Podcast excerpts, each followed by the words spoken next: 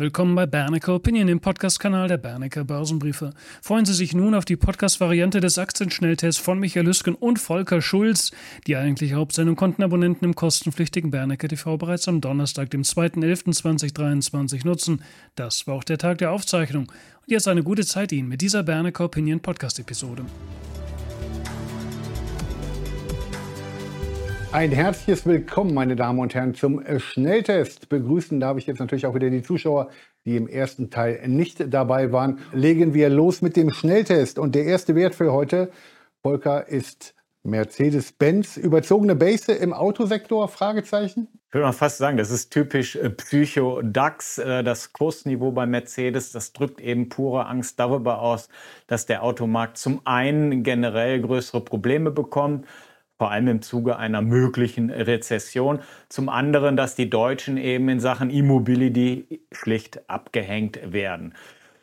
Ich sehe das Ganze nicht äh, so dramatisch. Punkt 1. Äh, wenn wir uns den weltweiten Autoabsatz anschauen, dann sehen wir, dass wir zwischen dem Jahr 2000 und 2009 circa 50 bis 60 Millionen verkaufte Fahrzeuge weltweit hatten. In der Finanzkrise 2009, werden sich die meisten ja daran erinnern, mit tiefer Rezession sanken die Absätze circa um rund 7 Prozent. Danach ging es dann relativ schnell, auch natürlich mit der Hilfe Chinas, auf circa 71 Millionen abgesetzte Fahrzeuge jährlich nach oben. Das ist so die Erwartung für 2023. Grundsätzlich muss man sagen, ist das ein wachsender Markt. Er wächst zwar flach, aber er wächst. Und der nächste Trigger bis 2030, da habe ich ganz oben eben Indien stehen. Und Mercedes-Benz äh, sehe ich eben auch eben nicht als Massenhersteller, sondern als äh, ein Hersteller, der sich auf Luxus fokussiert hat. Inzwischen der Wettbewerb ist deshalb überschaubar. Äh, die Zyklen sind bei Mercedes-Benz moderat.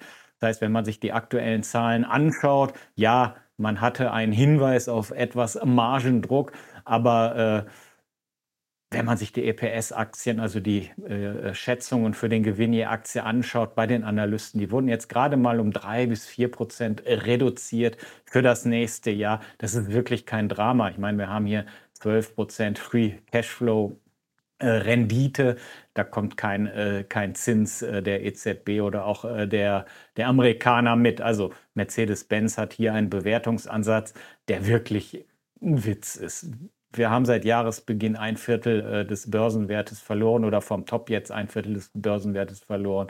Das ist meiner Meinung nach völlig überzogen. Deshalb ist Mercedes-Benz für mich auf dem Niveau ein klarer Kauf. Wir haben im ersten Teil der Sendung ausführlich über die Quartalsberichtssaison gesprochen, insbesondere auch über die Zahlen von Amazon und Meta-Plattforms. Jetzt hast du dir die Zahlen angeschaut, die Q3-Zahlen von PVA Tepla. Was ist dazu zu sagen, Volker? Ja, als Zulieferer der Chipindustrie gab es zuletzt, zuletzt wirklich Ängste, dass äh, auch PVA wie zum Beispiel On Semiconductor Probleme bekommen würde mit den Q3-Zahlen, vielleicht versagen würde. Dem ist nicht so. Das Geschäft mit äh, den äh, SIC-Sinteröfen, das läuft sehr, sehr gut. In der Metrologie brummt es ebenso. Also da gibt es keinerlei Probleme. Wir hatten jetzt die Q3-Zahlen EBITDA plus 76 Prozent auf 29,1 Millionen Euro. Die Marge, die EBITDA-Marge stieg von 12,6 auf 15,2 Prozent. Also PVA Tepler hat offensichtlich auch die Kostenbasis komplett unter Kontrolle. Der Auftragseingang der Gruppe Okay, der ist ein bisschen gesunken auf 177,6 Millionen Euro.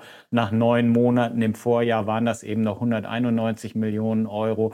Aber wir hatten im Vorjahr wirklich auch eine absolute Ausnahmesituation mit ganz, ganz hoher Dynamik. Dass das so nicht haltbar sein würde, war auch klar, hat jeder erwartet. Wir haben noch einen Auftragsbestand von 300 Millionen Euro. Das sichert das Geschäft komplett bis Ende 2024, sogar Anfang 2025 ab. Plus 13 Prozent nach den Zahlen sind deshalb für mich keine sonderliche Überraschung, ist nachvollziehbar. Wir haben 2024er KGV von 11, auch das ist immer noch moderat. Deshalb der faire Wert von PVA, der liegt irgendwo zwischen 23 und 25 Euro. Nach dem Webinar ist vor dem Webinar. Wir hatten letzte Woche ein Webinar mit Hans A. Bernecker. Herzlichen Dank da nochmal für Ihre Teilnahme. Das nächste Webinar findet statt am 23.11.2023 mit Oliver Kantim und Carsten Müller. Thema ist Comeback und Favoritenchancen für 2024. Kann ich Ihnen nur nahelegen, das Webinar. Alle Infos dazu auf bernecker.info und dort bitte dem Bannerbild folgen. Der nächste Wert, Volker, der Boden ist bald erreicht bei Abbott. Spannendes Unternehmen ist meiner Meinung nach unter den großen Healthcare-Unternehmen wirklich der diversifizierteste Konzern der Welt. Es geht eben um Diagnostika, es geht um Medizintechnik, es geht um Pharmazeutika und letztlich auch um die Nahrungsergänzung. Schwächen in einzelnen Bereichen kann Abbott immer sehr, sehr gut abfangen. Die äh, Zahlen zum dritten Quartal gehen auch komplett in Ordnung. Wir hatten 13,8 Prozent Umsatzwachstum. Das bestätigt wirklich eine richtig robuste organische Situation im Markt. Der CEO sieht auch keinerlei Probleme durch diese bekannten GLP-1-Medikamente, also die Abnehmspritzen. Er sieht sogar eine positive Korrelation dieser äh, Patienten mit der Nutzung von zum Beispiel Glukoseüberwachungsgeräten. Dazu kommt, dass er hier auch eine Chance bei Nahrungsergänzungsmitteln sieht. Also das ganze Thema geht an Abbott weitgehend vorbei. KGV 21 und 5,2 Prozent Free Cashflow Rendite für das nächste Jahr. Das sind Bewertungsrelationen, die wir für Abbott so lange nicht äh, gesehen haben. Das heißt, die Korrektur ist für mich äh, das Signal dafür, dass man jetzt definitiv diese Aktie kaufen kann. Volker, du hast eine stressige Woche diese Woche. Der Oliver Kantel ist im Urlaub. Wir hatten Feiertag hier Mittwoch hier in Nordrhein-Westfalen. Der Aktionärsbrief hat trotzdem interessante Themen. Ich habe mal reingeguckt. Bayer, ähm, Comeback hattest du da geschrieben. Siemens Energy hast du drüber geschrieben. Gibt es weitere interessante Themen aus dem Aktionärsbrief von dir? Ja, wir gucken natürlich auf den Makrobereich. Vielleicht ganz wichtig, äh, vielleicht sogar wichtiger als das, was die Fed jetzt entschieden hat. Das ist das Treasury's Quarterly Refunding Statement des äh, Finanzministeriums der USA. Es geht eben äh, darum, wie man den Staat in den nächsten Monaten refinanzieren wird. Das ist ganz wichtig für die Renditeeinschätzung. Deshalb haben wir das auch zum Thema gemacht. Wir gucken auf die Big Tech-Zahlenwerke, die bislang hier erfolgt sind. Klar, du hast es gerade schon gesagt, auf Bayer ganz wichtiges Thema. Im, im tiefsten Keller steckt äh, dieser Wert. Wir kriegen aber im Frühjahr einen ganz entscheidenden Kapitalmarkttag äh, bei Bayer und ich denke, dass Bill Anderson schon das Zeug hat, diesen Konzern wirklich komplett umzukrempeln und in eine Comeback-Situation zu führen. Auch das werden wir darlegen. Wir schauen uns natürlich das Drama um Siemens Energy an und fragen uns, ob 7 Milliarden Euro Börsenwert eine sinnvolle Relation sind zu 110 Milliarden Euro Auftragsbestand. Immerhin, das muss man ja auch wissen, ein Sechstel der weltweiten Energieversorgung basiert eben auf Siemens Energy Produkten. Und dann haben wir noch äh, zum anderen eine Lupe über äh, drei große Touristik-Flaggschiffe in den USA. Hier geht es dann um, um äh, Booking.com, um Expedia und um Airbnb. Und damit kommen wir zum nächsten Wert. Carl Zeiss Meditech, Abbau der Überbewertung, Volker? Ja, der läuft definitiv. Es ist ja ein absoluter Weltmarktführer im Bereich der Operationsmikroskope in der äh, Mikrochirurgie. Äh, und auch gehört äh, das Unternehmen zu den Weltmarktführern im Bereich Augenheilkunde. 12 bis 13 Prozent Forschungs- und Entwicklungsquote vom Umsatz sind wirklich sehr, sehr stark. Das äh, unterstreicht auch und unterstützt auch diese technologische Ausnahmestellung dieses äh, Konzerns. Wir hatten natürlich Covid-Verwerfungen, wir hatten Kosteninflation. Wir hatten Lieferkettenprobleme, die zum Teil sogar noch nicht mal behoben sind bei Carl Zeiss. Das hat die Aktie massiv unter Druck gesetzt. Man wird 2023 etwa 2,60 Euro je Aktie verdienen. 2021 waren es äh, 2,64 Euro. Also man merkt schon, die Aktie kommt jetzt seit zwei, drei Jahren, äh, was äh, die operative Entwicklung betrifft, wenig vom Fleck. Das gilt nicht für den um Umsatz. Die wachsen solide. Aber der CEO sagt auch, das Tal ist im Grunde genommen durchschritten. Ab 2024 werden wir wieder spürbar steigende Gewinne sehen. Warum hat sich der Kurs halbiert? Wir waren oder mehr als halbiert. Wir waren ja mal bei 200 Euro im Top, sind dann auf 80 Euro runtergeknüppelt worden. Ursache war eben diese Gewinnstagnation, aber vor allem auch eines, eine irrwitzig hohe Bewertung. Wir hatten 2021 ein KGV von 60 auf 2022er Basis. Das war natürlich viel, viel zu viel. Heute ist das KGV auf 27 runtergekommen. Wenn wir uns die Zinsentwicklung an den Märkten betreffen, es gibt eben wieder Zinsen, ist das immer noch keine Schnapperbewertung. Aber allein jetzt aus dem Sentiment heraus sollte die Aktie die Möglichkeit haben, sich Richtung 100 Euro nochmal zu erhöhen. Aber da muss man auch fairerweise sagen, wird es auch ganz, ganz schnell wieder sehr, sehr eng, denn die Bewertung auch was äh, Free Cashflow Renditen entspricht etc., ist immer noch recht ambitioniert. Thema Nebenwerte war in der letzten Zeit oder in den letzten Wochen, Monaten fast ein totes Thema. Heute hast du dir mal wieder einen rausgesucht. Jen Optik, dazu hast du geschrieben, Nebenwerte Blues. Ja, genau, leidet äh, unter der äh, schon auch in den letzten Wochen von mir immer wieder beschriebenen Situation, dass schlicht die Geldseiten in den Bereichen fehlen. Das Unternehmen selbst ist hervorragend aufgestellt. Äh, Fokus ist die Halbleiterausrüstung und die Elektronikindustrie. Man hat eine strategische Neuordnung abgeschlossen mit dem Fokus auf Advanced äh, Photonic Solutions. Den anderen, die anderen Bereiche, die stehen zum Verkauf. Und man muss auch sagen, als OEM-Lieferant äh, bedient man halt wichtige Ausrüster wie ASML mit optischen Systemen zur Waiver-Positionierung. Ein Feld, was in den nächsten Jahren deutlich äh, weiter wachsen wird. Äh, und es geht dann am Ende auch noch um die Oberflächengüte im Produktionsprozess selber in der Industrie. Also hier äh, hat äh, Jen Optik eine ganz, ganz solide Basis inzwischen aufgebaut. Es gibt ja weitere Namen, die wichtige Kunden sind. Das ist eine Applied Materials, eine Lam Research, eine Nikon aus Japan. Also das ist alles recht erlesen.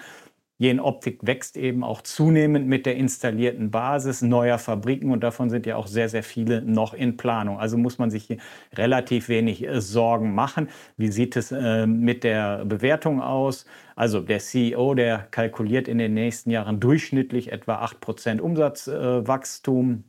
Ähm, er rechnet mit etwa 20 Prozent Kapitalrendite. Das ist sehr, sehr ordentlich. Das bedeutet halt, dass wir in den nächsten Jahren auch weiterhin zweistellige Gewinnzuwächse sehen werden. Wenn ich ein KGV 12 für 2024 dann für solch ein Unternehmen zahle, ist das nicht besonders ambitioniert. 6 bis 7 Prozent Free Cashflow Rendite passen auch sehr schön ins Bild. Wir bekommen am 9.11. noch äh, die äh, Zahlen zum dritten Quartal. Das birgt immer so ein bisschen Unsicherheit, wenn hier mal irgendetwas nicht passt. Wir haben das ja jetzt vielfach gesehen, wie bei On Semiconductor.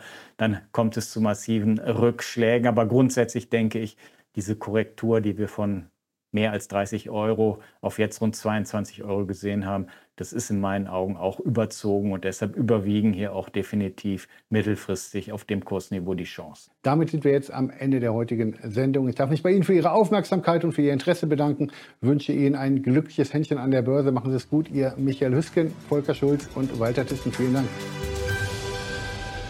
Meine Damen und Herren, wenn Ihnen diese Episode gefallen hat, empfehlen Sie uns doch gerne weiter, beziehungsweise geben Sie uns gerne eine positive Bewertung und unterstützen Sie unsere Arbeit auf diese Weise. Und schauen Sie doch gleich mal auf unserer Website vorbei, www.bernecker.info. Informieren Sie sich gerne über das Webinar am 23.11.2023. Klicken Sie dazu auf das entsprechende Bannerbild und melden Sie sich für diese Veranstaltung an. Ihnen noch einen hervorragenden Rest vom Wochenende. Machen Sie es gut. Bitte beachten Sie die nachfolgenden rechtlichen Hinweise. Die Veröffentlichungen werden von der Hansa Bernecker Börsenbriefe GmbH erstellt. Sie dienen ausschließlich der Information und sind kein Ersatz für eine klassische Anlageberatung. Mit den Veröffentlichungen wird weder ein Angebot zum Verkauf, Kauf oder zur Zeichnung eines Wertpapiers oder Anlagetitels unterbreitet. Die in den Veröffentlichungen enthaltenen Informationen und Einschätzungen zu den Wertpapieren stellen keine Empfehlung dar, sich in den beschriebenen Wertpapieren zu engagieren. Die in den Veröffentlichungen gegebenen Informationen beruhen auf Quellen, die wir für zuverlässig erachten, jedoch keiner neutralen Prüfung unterzogen haben. Die Hansa Bernecker Börsenbriefe GmbH übernimmt keine Gewähr und keine Haftung für die Richtigkeit und Vollständigkeit der hierin enthaltenen Informationen. Die in den Veröffentlichungen vertretenen Meinungen stellen ausschließlich die Auffassungen der Autoren, Redakteure bzw. Interviewgäste dar und können sich jederzeit ändern. Solche Meinungsäußerungen bzw. Änderungen müssen nicht veröffentlicht werden. Technische Analysen geben ebenfalls ausschließlich die Meinung der Redakteure bzw. Interviewgäste wieder und ersetzen keine individuelle Anlageberatung. Es ist nicht ausgeschlossen, dass Mitarbeiter oder Interviewgäste in Aktien oder sonstigen Anlageinstrumenten, die besprochen werden, selber investiert sind. Die vergangene Entwicklung besprochener Wertpapiere und Anlageinstrumente ist nicht notwendigerweise maßgeblich für die künftige Performance. Der Wert jedes Investments kann sowohl sinken als auch steigen und Anleger erhalten möglicherweise nicht den investierten Gesamtbetrag zurück. Im Einzelfall kann auch ein Totalverlust nicht ausgeschlossen werden. Auch könnten Veränderungen von Devisenkursen negative Wirkung auf Wert, Kurs oder Gewinn von Investments haben. Bei Investments, für die es keinen anerkannten Markt gibt, könnten Investoren außerdem Schwierigkeiten haben, diese zu veräußern oder zuverlässige Informationen über den Wert oder das Ausmaß des Risikos, dem ein Investment unterliegt, zu erhalten. Die Veröffentlichungen dürfen weder vollständig noch teilweise nachgedruckt oder in ein Informationssystem übertragen oder auf irgendeine Weise gespeichert werden, außer im Falle der vorherigen schriftlichen Genehmigung durch die Hansa Bernecker Börsenbriefe GmbH. Die Weiterleitung der Veröffentlichungen ist untersagt, davon ausgenommen sind Videoinhalte, die wir selbst über Social-Media-Kanäle, zum Beispiel YouTube, Facebook etc. veröffentlichen. Die Informationen in den Publikationen richten sich nur an Personen, denen nach dem für sie geltenden Recht entsprechende Informationen zur Verfügung gestellt werden dürfen. Insbesondere richten sie sich nicht an Bürger der USA sowie an Personen, die in den USA oder in einem ihrer Territorien, Besitzungen oder sonstigen Gebieten, die der Gerichtshoheit der USA unterstehen, wohnhaft sind oder dort ihren gewöhnlichen Aufenthalt haben. The information contained on this media content, newsletter, or video is intended solely for persons who may lawfully receive such information under applicable laws. And in particular, it is not directed at U.S. citizens and persons resident or ordinarily resident in the USA, its territories, possessions, or other areas subject to the jurisdiction of the USA.